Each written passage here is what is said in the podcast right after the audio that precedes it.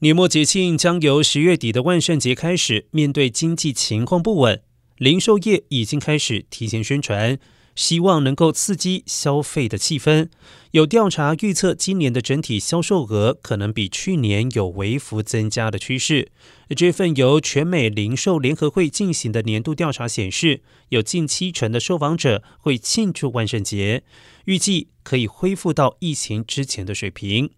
根据估计，今年万圣节消费可达一百零六亿美元，高于去年的一百零一亿美元。调查还显示，消费者平均消费预估会落在一百美元左右。